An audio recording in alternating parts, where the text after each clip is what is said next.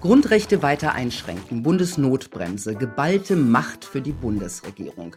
Das will die Kanzlerin mit der Änderung des Infektionsschutzgesetzes durchsetzen. Merkel wörtlich bei der ersten Lesung im Bundestag, das Virus versteht nur eine Sprache, die Sprache der Entschlossenheit. Tja, und der Bürger scheint auch nur eine Sprache zu verstehen die Sprache der Verordnungen, der Strafen und der Autorität. Keine Rede von Eigenverantwortung und vom mündigen Bürger. Was sagt das über das Menschenbild der Bundesregierung aus? Darüber müssen wir sprechen und über vieles mehr, und zwar mit einem Politiker, der ein ganz anderes Demokratieverständnis hat. Jetzt den Punkt Preradovic. Hallo David Claudio Sieber. Hallo. Ich stelle Sie kurz vor. Sie sind gebürtiger Tiroler aus Innsbruck, sind 2017 nach Flensburg gezogen und gleichzeitig zu den Grünen dort gegangen. Sie waren in der Flensburger Grünen-Fraktion und zwar bis zu ihrem Auftritt bei der Corona-Demo in Berlin. Danach hat die Fraktion sie ausgeschlossen. Sie sind dann bei den Grünen aus und in die Basisdemokratische Partei Deutschland eingetreten, kurz die Basis. Da sind Sie jetzt im Bundesvorstand. Die Basis hat bis jetzt an einer Landtagswahl teilgenommen und will das jetzt auch bei der Bundestagswahl. Sie kandidieren auf Listenplatz 1 in Schleswig-Holstein für die Bundestagswahl. So, die Bundesregierung äh, will jetzt eine Änderung des Infektionsschutzgesetzes durchbringen, die ihr enorme Macht und den Bürgern weitere Einschränkungen bringt. Wie denkt Ihre Partei die Basis darüber?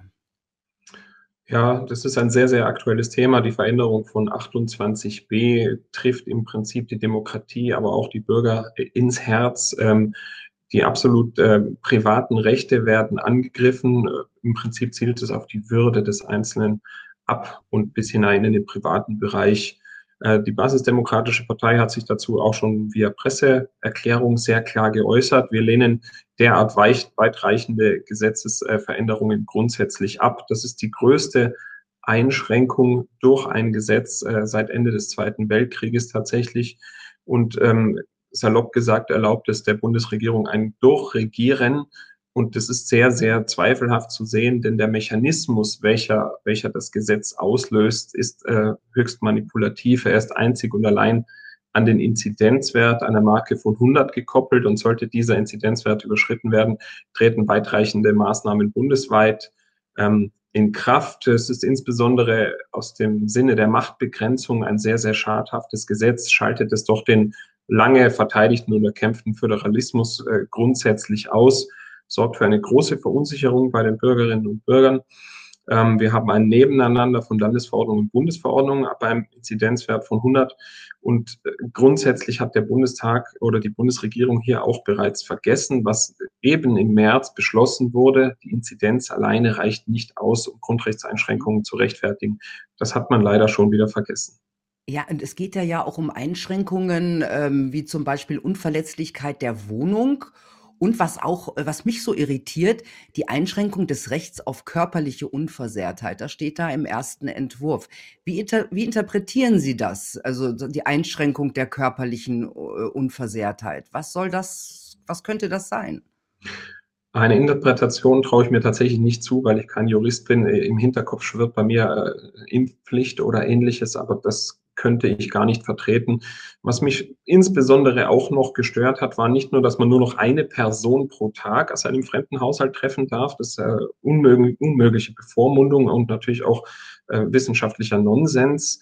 Ähm, es ist darüber ja auch so, dass, ähm, dass die weiteren Beschränkungen, insbesondere die Möglichkeiten der Ausgangssperre, bereits zuvor juristisch eindeutig abgelehnt wurden. Es gab sehr, sehr viele Aufhebungen der nächtlichen Ausgangssperre an unterschiedlichen Gerichten in Deutschland.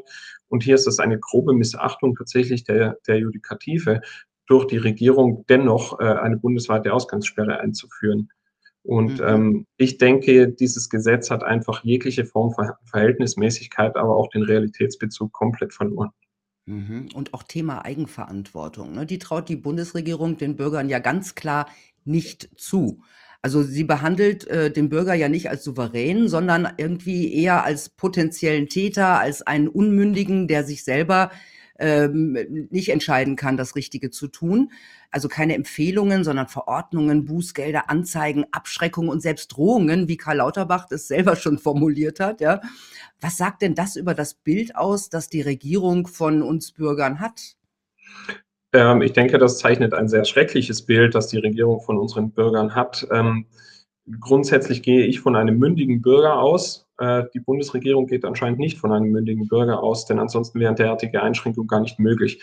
Eigenverantwortung, Selbstverantwortung und äh, gegebenenfalls auch eigenverantwortliche Selbstgefährdung sind äh, Teile der eigenen Würde und sind auch im Grundgesetz verankert.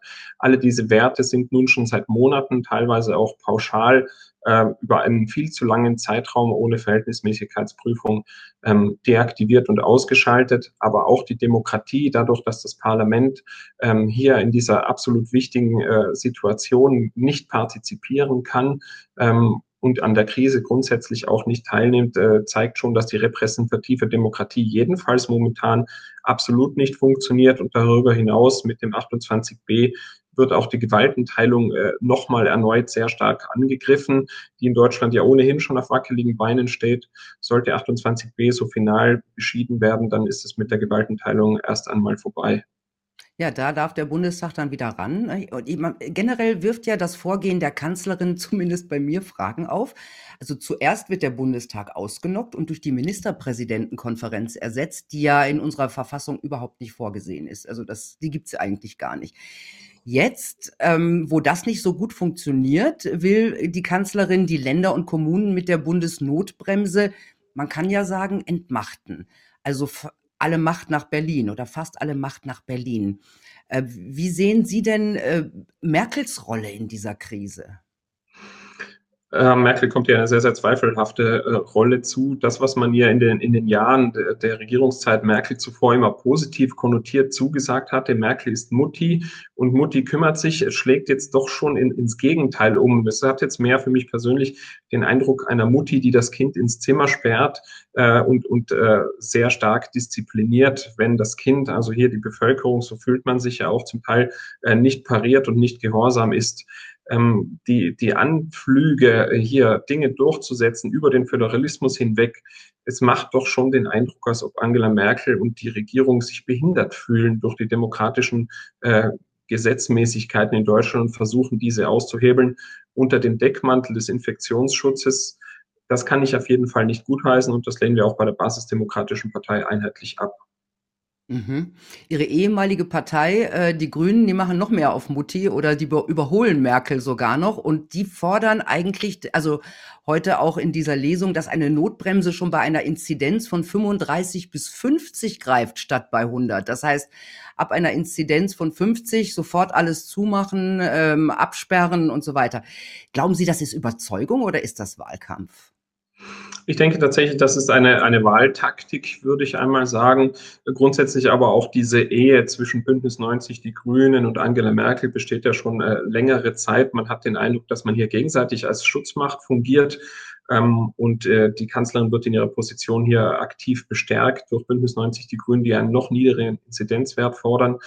Und ich muss es hier an dieser Stelle noch einmal klar erwähnen, der Inzidenzwert alleine gibt überhaupt keine Aussage zum einen gibt es keine Aussage über die tatsächlichen Infektionen, wie viele Menschen sind mit Symptomen tatsächlich erkrankt. Nee, es geht nur um positive Tests. Es geht um positive Tests und gerade diese positiven Tests unterliegen ja auch einer Steuerung durch die Testanzahl und ähm, wir testen aktuell 1,1 bis 1,6 Millionen Menschen in der Woche. Laut RKI haben wir 11,1 Prozent positive Tests was keine Infektion feststellt, aber diese Tests sind positiv. So, und nun kommen durch die neuen Regelungen noch Schüler hinzu, 11 Millionen Schülerinnen und Schüler in Deutschland und zusätzlich noch äh, drohende Testverordnungen, Testpflichten am Arbeitsplatz. Das ist nochmal eine sehr viel größere Personengruppe. Das heißt, der Inzidenzwert, wenn er nicht im Verhältnis zur Testanzahl angegeben wird, sagt gar nichts aus, ist aber geeignet, die Grundrechte einzuschränken, bis wir zu Hause weggesperrt werden und nur noch eine Person am Tag treffen dürfen und nach 21 Uhr das Haus nicht mehr verlassen dürfen. Das ist eine ganz grobe Willkür und von der Verhältnismäßigkeit her überhaupt nicht gegeben. Ich würde ganz klar sagen, auch wenn ich nicht Jurist bin, das ist verfassungswidrig. Mhm.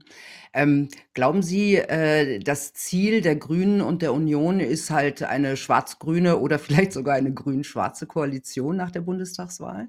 Ja, das glaube ich. Da, da bin ich mir schon sehr sicher, eigentlich schon seit März 2020. Gut, alle Parteien streben selbstverständlich in die Regierung, aber bei den Grünen hatte man doch den Eindruck, äh, ihre Zeit sei jetzt gekommen und dieses Mittel ähm, der Machtergreifung über das Andienen an die CDU setzt man ja seitdem sehr, sehr konsequent um und hat auch andere grüne Positionen verloren. Dazu habe ich schon häufig ausgeführt. Ähm, der Drang zur Macht, der Drang nach ganz oben ähm, in die Führungselite des Landes äh, aus politischer Sicht äh, scheint einfach geeignet zu sein, sämtliche äh, Grundsätze und Grundlagen über Bord zu werfen, die man vorher jahrelang ähm, mit den Mitgliedern erarbeitet hatte. Naja, also die Union und die Grünen sind sich beim Thema Klimaschutz und dass man da jetzt ganz viel machen muss, ähm, möglicherweise auch mit neuen Verboten statt Geboten. Ähm, da sind sie sicher auch relativ nah beieinander, ja. Das ist ja im Grunde eine grüne Kernforderung. Ja, Sie können da doch gerne Karl Lauterbach äh, mit dazu zählen, der sich ja auch ähnliche Maßnahmen vorstellen konnte äh, zum Wohle des äh, Umweltschutzes oder Klimaschutzes. Ähm, man findet eben Gefallen in der Politik. Man findet Gefallen an den, an den neuen Möglichkeiten, die sich ergeben. Wenn man Bürger einschränkt und Vorschriften machen kann, dann, dann werden die Herrschaften und Damen hier sehr kreativ. Was könnten wir eigentlich noch alles erreichen? Äh, Robert Habeck hat es äh, bei David Precht ja auch sehr klar gesagt, äh, vielleicht etwas weniger Demokratie zu wagen und etwas mehr China. Das wäre vielleicht eine Möglichkeit, äh, einen Umgang zu finden mit äh, der Klimakrise oder der, des Umweltwandels, der hier stattfindet. Ja, es ist mir gerade so ein kleiner Schauer über den Rücken gelaufen, ne? Ähm, Sie haben vorhin auch schon die Schüler, äh, erwähnt. Also, Schüler haben im letzten Jahr wenig gelernt. Es gab so eine Studie in Holland, die ist wahrscheinlich auch auf andere Länder übertragbar, dass dort die Kinder eigentlich gar nichts gelernt haben durch diesen Distanzunterricht und so. Kinder dürfen durften im letzten Jahr Freunde nur eingeschränkt sehen, äh, mussten Masken tragen, haben gelernt, dass andere erstmal eine potenzielle Gefahr sind. Ja, also ich weiß von Kindern, die sich hinter dem Rücken ihrer, kind, ihrer Eltern versteckt haben, wenn ein anderer Mensch da, da, dahin kam. Vater von sechs Kindern. Was äh, beobachten Sie an den Kleinen und an den Jungen in dieser Krise? Es ist doch schon, es ist etwas, was mich tatsächlich sehr, sehr mitnimmt, was ich, was ich erlebe im persönlichen Umfeld, im, im Austausch mit meinen Kindern und auch mit anderen Kindern. Ähm, der psychische Druck, der aufgebaut wurde von Anfang an auf Kinder, war schlichtweg grausam, muss man sagen. Es gab eine Rhetorik, die, die anheimgestellt hatte, dass Kinder mutmaßlich verantwortlich sein könnten dafür, wenn nahe Angehörige versterben würden. Wenn die Großmutter oder der Großvater verstirbt, dann könnte das damit zu tun haben, liebes Kind, wenn du dich jetzt nicht an die Maßnahmen hältst und das nicht umsetzt, so wie äh, Markus Söder das empfiehlt, dann könnte das das schlimmste Ende sein, dass deine Großmutter deswegen verstirbt. Und dieser Druck, der wurde von Anfang an stark gemacht, der wurde aber auch unter ähm, Lehrerinnen und Lehrern stark gemacht, dass die Kinder hier einen wesentlichen ähm, Bestandteil oder spielen im Infektionsgeschehen, obwohl das wissenschaftlichermaßen erwiesen gar nicht der Fall ist. Und diese Verantwortung Kindern aufzubürden, äh, das formt Kinder selbstverständlich. Hinzu kommen äh, Freiheitsentzug, äh, keine Möglichkeit auf soziale Kontakte, ein äh, erhöhter Bedarf an Nähe zu den Eltern, die diese aber nicht leisten können, vielleicht, weil im Homeschooling gleichzeitig auch noch ähm, Homeoffice dazukommt, was da ist Streit und Stress vorprogrammiert. Ich kenne es auch aus der praktischen Erfahrung. Man bringt das nicht immer alles perfekt unter einen Hut und Eltern sind keine Lehrer. Das eine und, und Kinder müssen auch nicht ihre Eltern äh, darin ertragen, von morgen bis, morgens bis abends im Homeoffice zu arbeiten. Das heißt, hier prallen eigentlich Welten aufeinander, die in der Strukturierung Schule und Homeoffice ähm, nicht zusammengehören. Das ist natürlich schwerwiegend und hier hängt es individuell davon ab, wie die Eltern damit umgehen. Aber auf breiter Front würde ich sagen, ist hier ein großes Versagen entstanden, gerade bei unseren Jüngsten. Die wurden häufig vergessen. Ich mache mir immer mal den Spaß, wenn es neue Gesetzestexte, Verordnungen etc. gibt, dann, dann suche ich das einmal durch nach dem Wort Kinder wie oft werden Kinder eigentlich erwähnt? Und meistens ist die einzige Erwähnung, die ich dann finden kann, Kinder unter 14 Jahren dürfen ihre Eltern beim Einkaufen begleiten äh, in jeglicher Anzahl. So, mhm. dann könnte man denken, Kinder werden hier nicht ausreichend mitbedacht.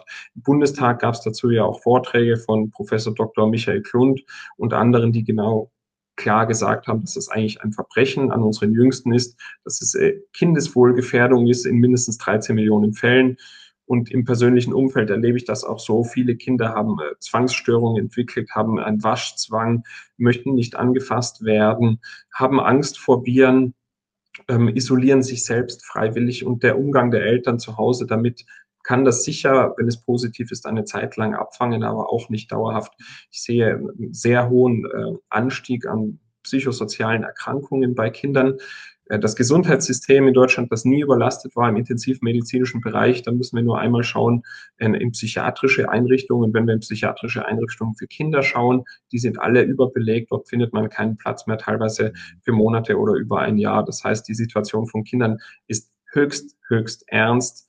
Ähm, hier wurde auch äh, einiges zusätzlich angerichtet von der Politik, nämlich die Digitalisierung, die teilweise im Eilverfahren durchgedrückt wurde, damit Homeschooling funktioniert.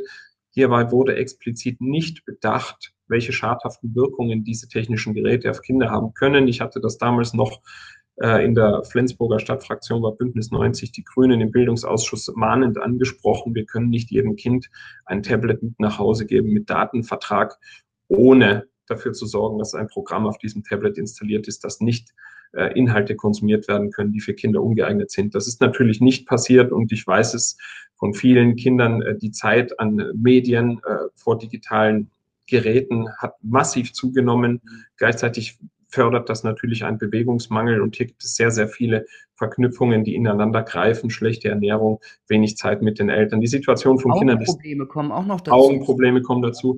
Die Situation von Kindern ist absolut desaströs. Ja absolut desaströs. Aber, aber was, was so verrückt ist, dass ja so viele Eltern das mitmachen, dass ja überhaupt eine ganz, immer noch eine große Mehrheit ähm, für diese Einschränkungen, für die Lockdowns, für das Distanzschooling sind und auch noch für einen härteren Lockdown. Das sagen eigentlich so, so gut wie alle Umfragen. Wie erklären Sie sich das? Das ist eine, ich erkläre mir das mit einer sehr paradoxen Logik. Äh, zu Beginn der Krise wurden die Menschen in Angst und Panik versetzt. Es wurde der, der Schrecken verbreitet äh, über Covid-19 und selbstverständlich, ich kann es gut nachvollziehen, niemand möchte einen nahen Angehörigen verlieren, insbesondere nicht so grausam erstickend, wie das auch beschrieben wurde. Und niemand möchte auch vor allem ein, ein Stück weit Verantwortung dafür tragen, jemanden zu infizieren, der dann möglicherweise versterben wird. Das hat sich in den Köpfen der Menschen äh, auch durch die mediale Berichterstattung in den öffentlich-rechtlichen äh, Massenmedien derart festgesetzt, dass die Logik, der die Menschen nun auch schon seit einiger Zeit folgen, so aussieht, wenn wir nun nur noch einmal eine letzte Anstrengung tätigen, wenn wir jetzt einmal alle uns dieser Politik unterwerfen, wenn wir einen kurzen Lockdown, einen starken Lockdown, eine Notbremse einrichten, wenn wir diesen Kraftakt, der alternativlos ist, noch einmal durchsetzen, dann haben wir es überwunden. Es müssen nur einmal alle mitziehen. Und deswegen sind die Menschen nach wie vor leider auf breiter Front bereit, das nicht zu reflektieren, was bis hierhin passiert ist, sondern diesen quasi Dauer-Lockdown mitzugehen, immer in der Disziplin und eigentlich aus einem positiven Antrieb heraus dazu beizutragen, dass wir diese Situation überwinden können. Tatsächlich zementiert sich diese Situation dadurch äh, und äh, kritische Debatten werden auch unmöglich gemacht. Und hier muss man schon sagen, so sehr ich die Politik in der Verantwortung auch sehe, so haben wir auch eine Eigenverantwortung und viele Menschen haben sich vor dieser Eigenverantwortung einfach weggedrückt und haben sie abgegeben, haben gesagt, ich trage alles mit, was die Regierung befiehlt und anordnet, denn dann trage ich im besten dazu bei, dass wir diese Situation schnell überwinden. Ja, Über ein Jahr ist ja nicht schnell. Mal, ja. Immer wieder heißt es das letzte Mal und jetzt noch eine Kraftanstrengung. Ich meine, wenn man das, das, das wird ja im Grunde schon ein Jahr auch gesagt, so, also immer wieder, ja. Als wir das letzte Mal gesprochen hatten, da war das noch nicht lange her, da hatte Jens Spahn gesagt, mit dem Wissen von heute mhm. hätten wir, Sie wissen, Sie können sich erinnern, oder dann auf der Würden Bühne wir das nicht nochmal machen, ne? ja, ja. Aber er, er hat ja eigentlich schon recht gehabt. Er hat gesagt, wir würden es nicht noch einmal machen, aber wir machen es noch zweimal oder noch dreimal oder vielleicht noch öfter. Ja, also vielleicht kann man ihm da Politiker-Sprech hier keinen Strick draus drehen, aber es ist schon erstaunlich, wie lange die Menschen bereit sind, das so mitzumachen, insbesondere wo auch sehr offensichtlich ist, auch auf, auf, auf äh, Alltagslogik, dass es nicht funktioniert. Wir sind mit einem Inzidenzwert von 18.000 in den äh, letzten oder aktuellen, kann man nicht mehr sagen, äh, Lockdown gegangen und als wir den 18 Lockdown. Ja, 18.000er Inzidenz. Das war vor Weihnachten, so sind wir in den Lockdown rein. Und als wir aus dem Lockdown rausgehen wollten, hatten wir in etwa wieder dieselbe Inzidenz und standen mutmaßlich am Beginn der dritten Welle. dann fragt man sich, ob der Lockdown denn eigentlich genützt hätte. Ja, aber jetzt haben wir so eine 100, äh, 150er, 170er Inzidenz. Eine 18.000 Neuinfektionen. Ich hatte mich versprochen. Ach so, ja, jetzt, jetzt, war ich ein bisschen verwirrt. Genau. Nee, nee, das, das wäre natürlich, äh, das mhm. wäre natürlich zu hoch. Ich meinte ähm, 18.000 neue Infektionen am Tag. Und, äh, dieser Wert, den haben wir am Ende der, mhm. dieses dritten Lockdowns ja wieder erreicht was eigentlich so auf dem Alltagsverstand einmal zeigen könnte, dass es gar keinen positiven Effekt hatte. Dieser Lockdown aus wissenschaftlicher Sicht wissen wir das schon lange und ist umfassend begründet, aber auch im Alltagsverstand kann man das langsam für sich entdecken. Eigentlich schon. Dann heißt es wieder, ja, der Lockdown war nicht äh, krass genug und äh, es wurde äh, im März etwas gelockert und das ist jetzt daran schuld und so weiter. Ne? Aber es wird ja auch viel erzählt. Also es sind ja unheimlich viele Informationen, die auf die Menschen einprasseln. Ähm, und viele ducken sich da inzwischen weg und sagen, hoffe, dass das bald alles äh, vorbei ist. Kommen wir mal zu Ihrer Partei. Die Basis hat bei der Landtagswahl in Baden-Württemberg einen Achtungserfolg äh, errungen von einem Prozent, irgendwie über 48.000 Stimmen. Das ist schon enorm, aber natürlich weit weg von den erforderlichen fünf Prozent auch bei der Bundestagswahl. Haben Sie schon den klassischen Basiswähler identifiziert? Gute Frage, das bin ich noch nie gefragt worden. Ähm, ich glaube, der klassische Basiswähler ähm, dürfte sehr stark in der Eigenverantwortung sein dürfte sehr reflektiert über die aktuelle Situation sein, dürfte vielleicht auch schon über einen längeren Zeitraum, auch vor 2020, ähm, gesagt haben, ich finde, die Demokratiequalität reicht nicht aus, ich möchte aber engagiert sein und mich einbringen, weiß aber nicht, wie ich das tun kann. Ich erlebe das sehr häufig, ich bin viel im Austausch mit Mitgliedern, auch in unterschiedlichen Kreis- und Landesverbänden, dieses Gefühl, jetzt kann ich mich einbringen, jetzt ist es verbindlich, jetzt werde ich gehört und hier kann ich positiv beitragen ähm, und sitze nicht nur in der Fraktionssitzung in der hintersten Bank und höre mir an, was andere sagen. Das ist sehr stark, also diese Komponente des Mitmachens, des Positiven, des Miteinanders, äh, das erlebe ich und das, ein Stück weit bildet es auch die kritische Bewegung wieder ab, wenn man sich die Demonstrationen tatsächlich einmal live angesehen hat vor Ort und diesen friedlichen Eindruck der Menschen dort bekommen hat, die friedlich gemeinsam äh, für ein Ziel demonstrieren, dann bildet sich das doch schon auch in großen Teilen in der Basisdemokratischen Partei wieder ab, muss ich sagen. Mhm. Ähm, wir kennen das ja alle. Jeder, der Maßnahmen kritisiert, wird ganz schnell von Politik und von Medien in eine Verschwörer- und auch in eine rechte Ecke geframed. Das geht Ihnen ja nicht anders. Ich habe in einem Interview mit dem Redaktion, das Sie unter anderem haben Sie dort mit dem Redaktionsnetzwerk ähm, Rede und Antwort gestanden. Da haben Sie gesagt, dass die Basis eher im linken als im rechten Spektrum zu Hause ist. Und trotzdem wird Ihnen kurz danach gleich vorgeworfen, also der Partei, dass sie sich nicht glaubhaft von rechts distanziert. Wie fühlen Sie sich denn von den klassischen oder den Altmedien behandelt? Ich komme damit gut zurecht, muss ich sagen. Ganz persönlich komme ich damit sehr gut zurecht. Ähm, es, ist auch ein, ein, ein, Stück weit ein Spaß zu sehen, was hier aus solchen Interviews wird. Ich habe ein langes Telefoninterview geführt für den RND und ich wusste schon, bevor ich in das Interview gehe, ähm, der Herr, der das Interview führt, ist befreundet mit Konstantin von Notz von den Grünen er, er wird es schwer haben, aus dem Interview tatsächlich direkt Zitate zu, zu nehmen, die das stützen, was er schreiben möchte. Und dann weiß man, es kommt ein Artikel raus, der ist schizophren. Denn da gibt es Überschriften und da gibt es Anmerkungen, die passen nun einmal gar nicht zu dem, was ich da gesagt habe. Und naja, ich denke, es ist immer sinnvoll, mit der Presse zusammenarbeiten und auf die Presse äh, zuzugehen und immer wieder ins Vertrauen zu gehen. Aber man muss schon vorsichtig sein, wie man die Dinge formuliert, denn es ist natürlich einzig und allein das Ansinnen von vielen Journalistinnen und Journalisten da draußen, dieser Partei zu schaden. Die kommen auch im Auftrag, die haben auch ein Parteibuch, so ist das ja nicht. Ähm, natürlich ist die Partei, die Basis keine linke Partei. Die Basis ist eine Partei jenseits des Spektrums. Wir verorten uns weder links noch rechts. Aber in der Einordnung dessen, wo wir im Wahlkampf unsere Wählerschaft finden werden, muss man sagen, die AfD, die durchaus teilweise äh, Corona-Kritik übt, wird wahrscheinlich ein Milieu, das sich typischerweise rechts verortet, als Wählerschaft auch gewinnen. Und die Studie aus Basel hat gezeigt, die Menschen, die da demonstrieren, verorten sich eher links, grün, liberal, Mitte, aber jetzt abgewandt zu diesen Parteien. Und das dürfte wahrscheinlich viel eher unsere Wählerschaft abbilden. Hm, aber was sie nicht so richtig amüsieren kann, dass die Medien sie ja auch vorwiegend ignorieren. Das habe ich bei meinen Recherchen gesehen. Also man findet gar nicht viele Artikel oder Interviews oder also über die Basis oder mit der Basis. Ähm, das ist natürlich auch ganz schwierig, dann an Bekanntheit zu gewinnen. Äh, ja, wenn, also gerade bei, bei Leuten, die jetzt vielleicht gar nicht viel ähm, auf Demonstrationen oder im Internet unterwegs sind. Wie wollen Sie denn das äh, vor der Bundestagswahl ändern, wenn die großen Medien nicht mitspielen? Ja, Sie haben recht, das amüsiert mich eher weniger tatsächlich, denn das ist natürlich ein äh, erheblicher Bestandteil mhm. äh, dessen, wie hoch unser Wählerpotenzial sein wird, dass man uns überhaupt einmal kennt. Da würde ich noch mal kurz nach Baden-Württemberg zurückspringen. Wir haben über 50.000 äh, Wählerstimmen bekommen und man muss sehr klar sagen, alle Menschen, die uns kannten, haben uns gewählt. Es gab einen Nichtwähleranteil von 10 Prozent und es gab den höchsten äh, Briefwahlanteil überhaupt. Das heißt, diese 10 Prozent waren nicht Menschen, die Angst vor Corona hatten, denn die hatten sonst Briefwahl gemacht, sondern es waren Menschen, die frustriert waren, die keine Lust mehr hatten, die keine Alternative in den Altparteien sahen, die nicht die AfD wählen wollten. Ich behaupte einmal, von diesen 10 Prozent hätten wir einen guten Teil äh, als Wählerschaft gewinnen können. Der Wahlkampf kam quasi über Nacht in Baden-Württemberg. Budget und Öffentlichkeitsarbeit war nicht ausreichend, um diese Leute zu erreichen. Aber Bundestagswahl, äh, dafür haben wir noch genug Zeit. Nun ist es so, dass ich diesen Bereich nun verantworte. Ich bin gewählt worden im Bundesvorstand als Beauftragter für Kommunikation, gemeinsam mit dem Rechtsanwalt Harald von Herget, der ist Beauftragter für Medien wir sind nun in der Verantwortung, die Öffentlichkeitsarbeit der Partei so aufzubauen, dass die Menschen da draußen auch äh, von dieser wunderbaren Partei erfahren.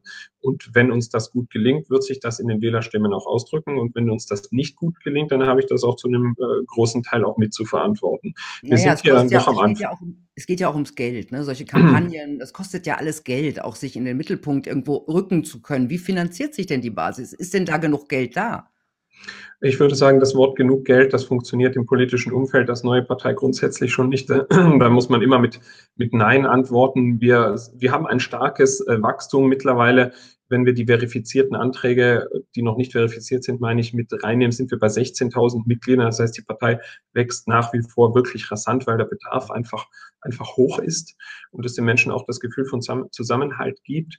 Ähm, was die Finanzierung zur Bundestagswahl angeht, so ist meine persönliche Meinung aufgrund von Analyse von äh, bereits bestehenden Parteien, die erfolgreich die 5%-Hürde genommen haben, äh, drei bis vier Millionen Euro wäre ein Budget, das wir, das wir erreichen sollten zur Bundestagswahl. Das haben wir noch nicht, Stand heute, das kann ich klar sagen.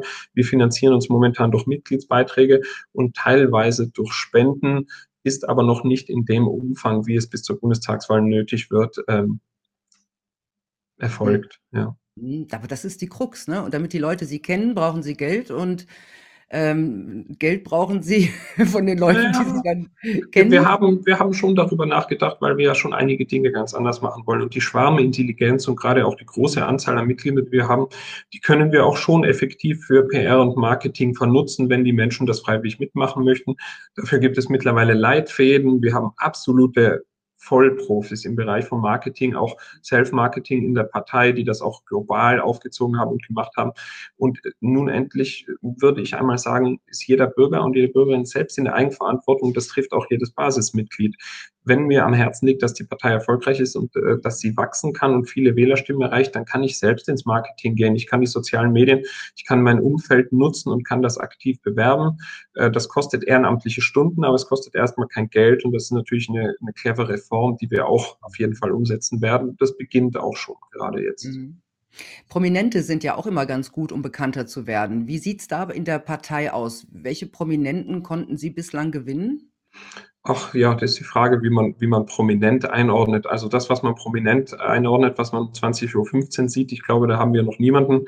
Ich hatte mich früher sehr viel darum gekümmert, ähm, namhafte, seriöse und kompetente Maßnahmenkritiker für die Partei zu gewinnen. Der erste Aufrutsch erfolgte mit dem Corona-Ausschuss. Ähm, Fischer, Füllmich, Schwab, Kämmerer.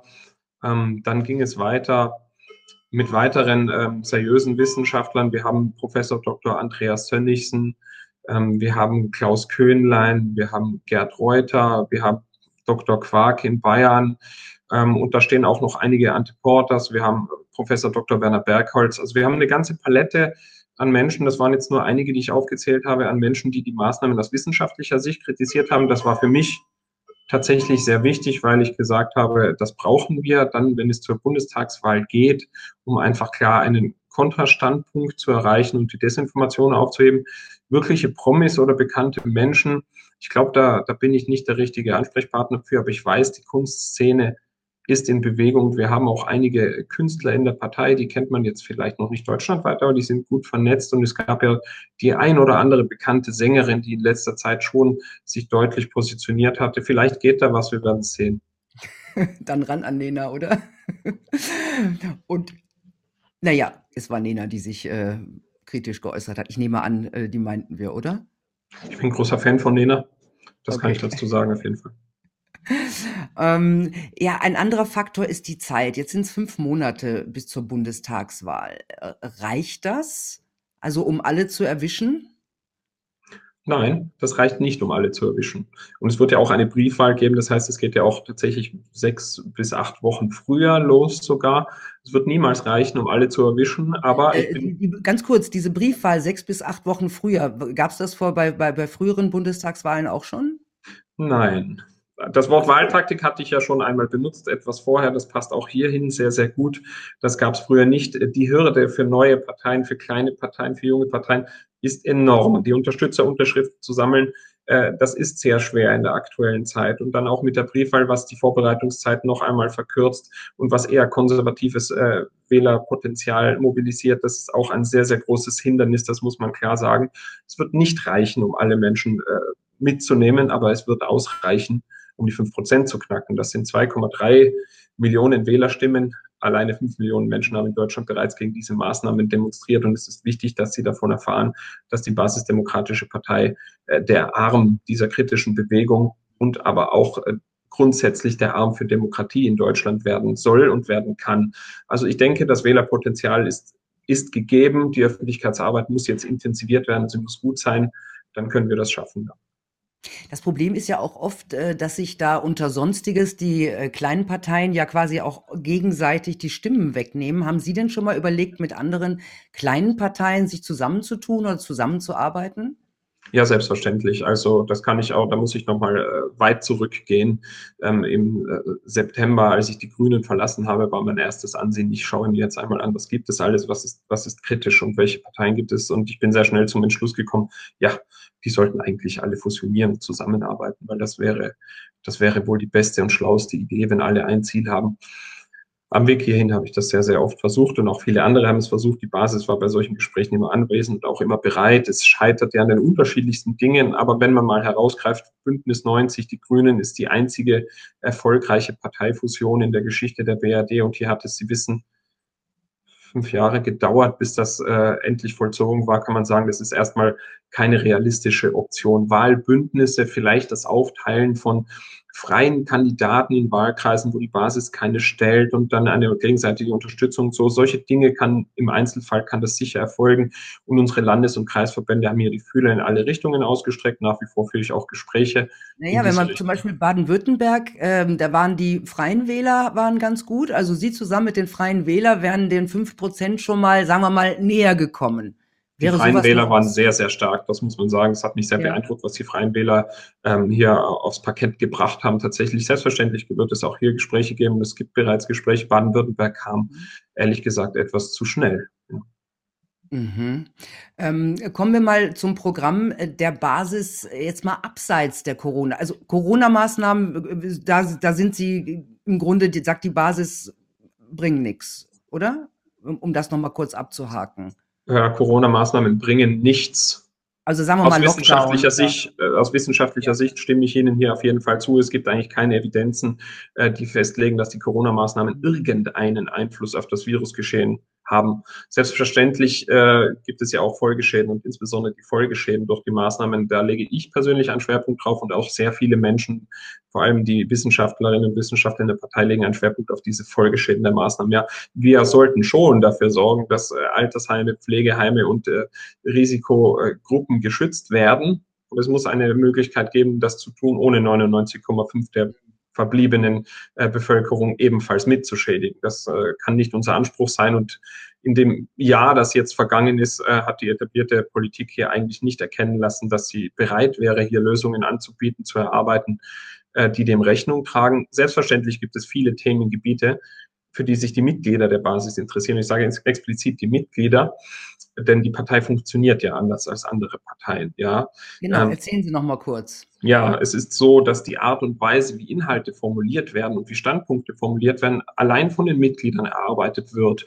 Jedes Mitglied kann sich in Form von Arbeitsgemeinschaften, in Gruppen oder auch alleine ähm, ertüchtigen und kann zu etwas, äh, einem Sachverhalt oder einem Thema Ausarbeitungen liefern und dann können wir gemeinsam darüber abstimmen, können Schwarmintelligenz reingeben, können sagen, okay, dein Vorschlag ist super, aber das fehlt mir noch und dann wird gemeinsam darüber abgestimmt. Das funktioniert technisch ganz gut und dann wäre das etwas, wenn wir uns darauf einigen, was dann ins Wahlprogramm zur Bundestagswahl einfließt. Mhm. Es gab ein softes Programm, das die Mitglieder in Baden-Württemberg schnell konsensiert hatten, so einige Standpunkte, auf die man sich einigen konnte für den Wahlkampf in Baden-Württemberg. Zur Bundestagswahl wird es nicht so anders sein. Ein festes, detailliertes Parteiprogramm wäre einer basisdemokratischen Partei in erster Linie hinderlich.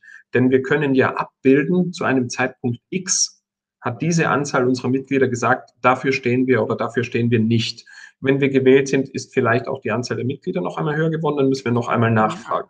Aber, aber ich meine, so ohne Parteiprogramm oder ohne fixes Parteiprogramm ist es natürlich für potenzielle Wähler jetzt auch schwierig zu entscheiden. Ne? Das ist richtig, da komme ich noch zu. Das erste ist äh, Wahlversprechen. Ja, Wahlversprechen sollte man besser einhalten, werden sie aber eigentlich nie, insbesondere nicht die von Direktkandidaten aus äh, regionalen Gründen. Ähm, die Basis hat folgendes Wahlversprechen. Wir setzen verbindlich äh, die Mehrheitsbefragung der Bürgerinnen und Bürger um. Und dieses Wahlversprechen müssen wir Woche für Woche immer erfüllen. Das ist unser Kernprogramm quasi. Die Bürgerinnen und Bürger machen selbst äh, die Politik und bestimmen auch über die Abstimmung. Verbindlich nicht als Empfehlung. Das ist der große Unterschied. Inhalte formulieren wir parteiintern gemeinsam basisdemokratisch. Mhm. Aber es wird selbstverständlich Standpunkte geben. Es gibt auch schon einige zu Themenbereichen, wie stehen wir zu. Wie stehen wir okay, zu da habe ich gleich eine Frage. etc. etc. Wie stehen, wie stehen Sie, also ich meine, diese Krise hat ja die Ungleichheit äh, noch weiter verschärft. Die gab es schon vorher. Ähm, die wird weiter verschärft. Chancengleichheit für Kinder, Ungleichheit in den, in den Einkommen. Ähm, wie würde die Basis da vorgehen? Im Bereich Bildungspolitik gibt es eine AG, die sich dem Thema angenommen hat und die Ergebnisse will ich jetzt zwar nicht vorwegnehmen, aber sie sind so gut, dass sie auch von dem Schwarm, so nennen wir alle Mitglieder, äh, konsensiert werden und ich schätze, hier ist eine hohe Chance, dass das so durchgeht. Wir wollen das Bildungssystem äh, grundsätzlich umstrukturieren, so dass eine Chancengleichheit auch geschaffen wird. Momentan ist es so, dass das deutsche Bildungssystem aussiebt, unterteilt und Menschen schon in jungen Jahren äh, festlegt, welche Chancen diese Menschen später am Arbeitsmarkt haben werden und wie ihr späteres Leben verläuft. Das ist äußerst unachtsam. So, wer darf aufs, Gymna wer darf aufs wer darf Gymnasium, aufs Gymnasium, wer darf auf die Grundschule, wer darf auf, auf, die Hauptschule, wer muss auf eine Sonderschule etc. Ähm, das wurde von unserer Bildungs AG bearbeitet und das sehen wir ganz anders. Und dort sind Lehrerinnen, Lehrer, Bildungsexperten, Menschen, die das im täglichen Alltag erleben. Und das ist der sehr wichtige Punkt. Wir gehen nicht her und sagen, wir stülpen jetzt der Bevölkerung etwas über und das wird das Beste sein für Landwirte. Nein, wir machen eine AG Landwirtschaft in der Partei und dort sammeln wir Landwirte aus ganz Deutschland, die tauschen sich aus dazu, warum eigentlich äh, können wir folgende Dinge nicht gewährleisten und was müsste eigentlich passieren. Die Menschen, die es tatsächlich tun, die eine Alltagserfahrung damit haben, die das Expertenwissen aus ihrem Alltag haben, die müssen die Ergebnisse liefern in Deutschland. Nicht 49 Millionen Euro für Beraterverträge. Das kann es nicht sein. Wir machen das selbst und hier in der Basis bieten wir die Möglichkeit, das zu tun. Aber nochmal, zur Bundestagswahl hin wird es ein, ein loses Korsett geben, damit die Menschen da draußen schon wissen, weil man ist ja gewohnt an ein Wahlprogramm. Äh, worauf lasse ich mich da hier ein? Die Katze im Sack wird es nicht sein, ja. Mhm. Das ist schon klar. Aber ganz kurz nochmal äh, die, die große, die, die Schere, die so auseinanderklafft, die berühmte Schere, ja, dass die äh, Reichen reicher werden, äh, die Armen eher ärmer, die Mittelschicht äh, nach unten sackt. Ähm, was ist da, was haben Sie da für Lösungen parat?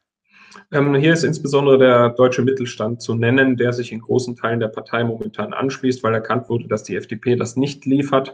Äh, auch der deutsche Mittelstand bildet innerhalb der Partei ein eigenes Gremium und wir müssen sagen, diese Schere, dass sie aufgeht, das ist nicht, das ist nicht äh, dem deutschen Mittelstand anzulassen, sondern es ist insbesondere äh, internationalen Großkonzernen und einer totalen Enthemmung des Neoliberalismus geschuldet. Das heißt, wir müssen den Mittelstand auf eine Art und Weise stärken, gleichzeitig Großkonzerne und internationale Kartelle ähm, so zu fassen kriegen, dass wir sie auch besteuern können. Dann können wir diese Schere wieder schließen. Lange Zeit war ich ein, ein Verfechter und ein, ein Freund des bedingungslosen Grundeinkommens. Seit dieser Krise treibt es mir einen Schauer über den Rücken und hier müsste man in einer Fach-AG, und das wird auch schon gemacht, sehr klar und genau äh, bestimmen, kann so etwas auch von unten kommen, kann es ermöglichend sein und kann es sozial sein. Hartz IV zu überwinden ist sicher äh, ein zentraler Aspekt.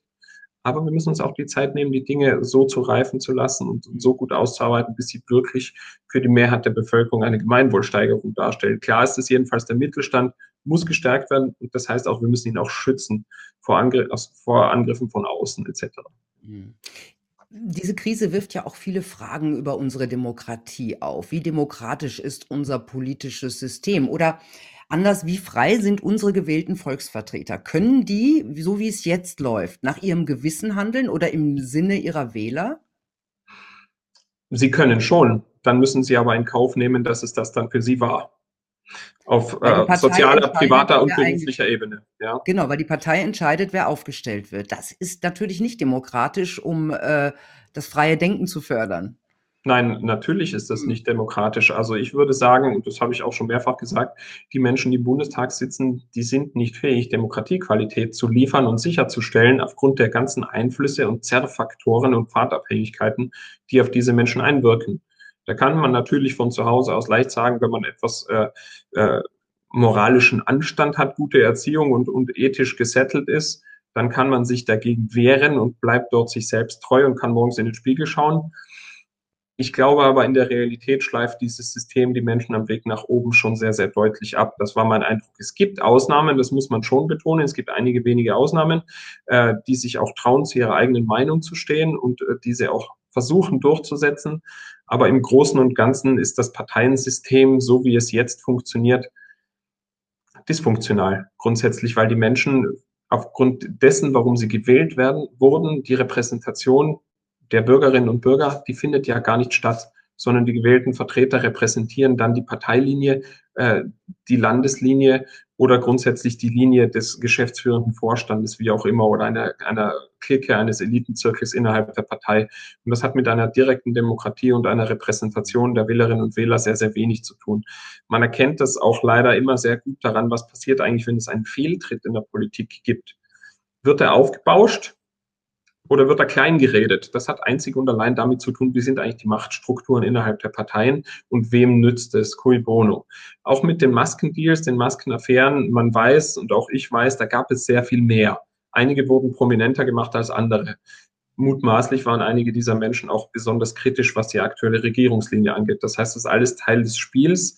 Und solange man das nicht institutionell verhindert und regelt, dass es so abläuft, ist es, glaube ich, egal, welche Person in den Altparteien gewählt wird oder am Drücker ist, es wird immer das gleiche Schicksal sein.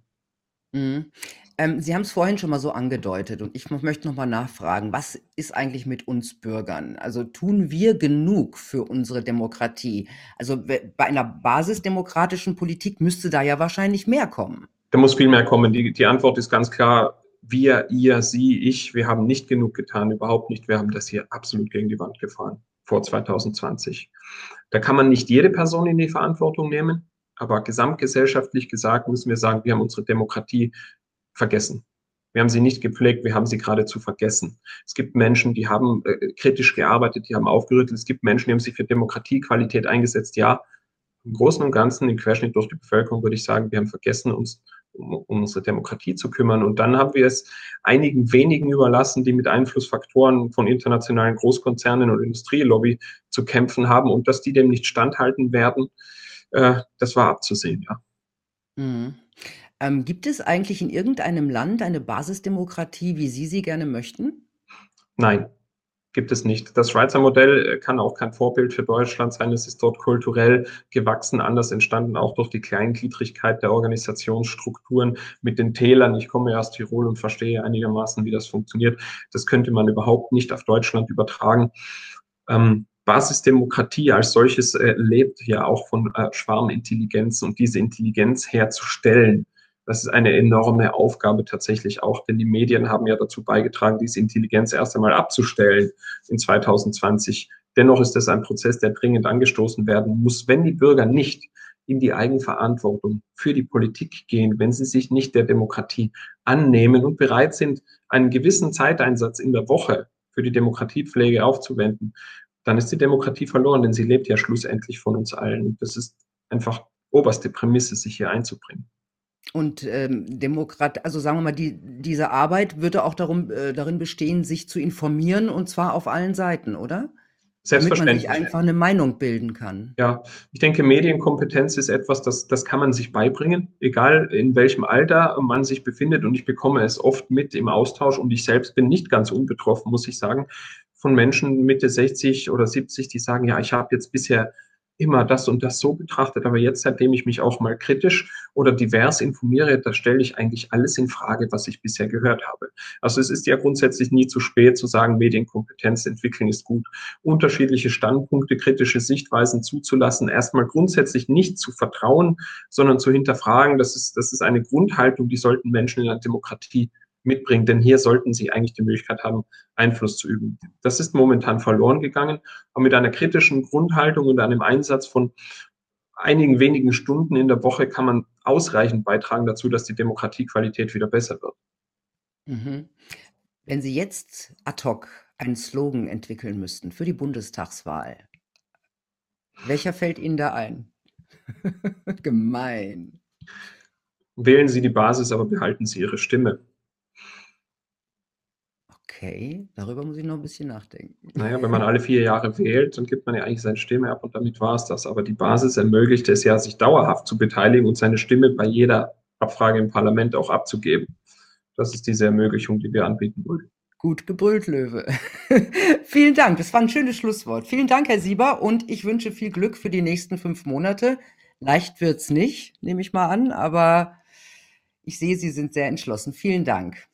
Vielen Dank, hat mich sehr gefreut. Dankeschön. Tja, Leute, vom mündigen äh, Bürger, da sind wir gerade also weit entfernt. Ähm, wichtige Grundrechte werden ausgehebelt und eingeschränkt. Und das alles, um uns zu retten, weil wir ja anscheinend nicht selber in der Lage dazu sind.